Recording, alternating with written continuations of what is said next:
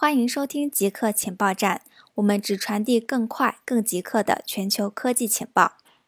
SpaceX 成功将两位 NASA 宇航员发射到太空。美国东部时间五月三十日下午三点二十二分，两位 NASA 宇航员搭乘 SpaceX 载人龙飞船，从佛罗里达的肯尼迪太空中心飞向太空。这次任务代号是 SpaceX Demo Two，也就是载人龙飞船的第二次太空飞行测试。飞船计划在周日上午的十点二十九分对接国际空间站。成功对接之后，宇航员将登上国际空间站，成为远征队六十三号机组成员之一。美国宣布终止与世界卫生组织的关系。美国总统特朗普在上周五的新闻发布会上宣布，将终止与世界卫生组织的关系，并声称世界卫生组织已经被中国控制。即使美国每年都向其支付4.5亿美元。除此之外，美国还宣布将取消给予香港的特殊待遇，对香港进行出口管制。科学家在1966年的组织样本中发现了近乎完整的最古老 HIV 基因组。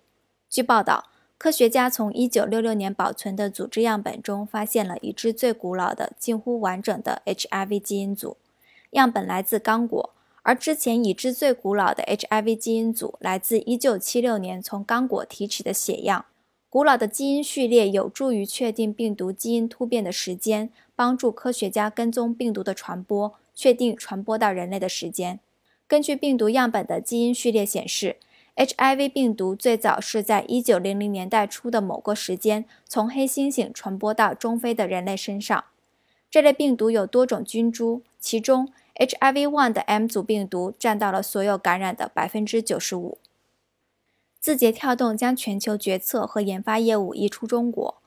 据路透社消息报道，近几个月来，TikTok 母公司字节跳动悄悄采取了一系列举措，将全球决策和研发业务移出中国。该消息的透露人士称，这一决策不仅仅针对 TikTok，也针对字节跳动所有非中国业务。其中涉及了社交网络 Hello 等印度子公司。三位消息人士称，字节跳动已经扩大了 TikTok 在加州山景城的工程和研发业务。其中一人表示，抖音在那里雇佣了超过一百五十名的工程师。通用电气结束了一百三十年历史的照明灯业务。近日。通用电气将其照明灯业务出售给了智能家居管理公司 Savant Systems，结束了近一百三十年历史的照明灯生产。虽然交易细节还未披露，但据消息源称，此次估值预计在二点五亿美元左右。照明灯业务是通用电气最早的业务之一，历史可以追溯到一八八零年代末到一八九零年代初。而在一九八零年到一九九零年代，通用电气逐渐脱离消费者产品，进入了航空和能源等更多领域。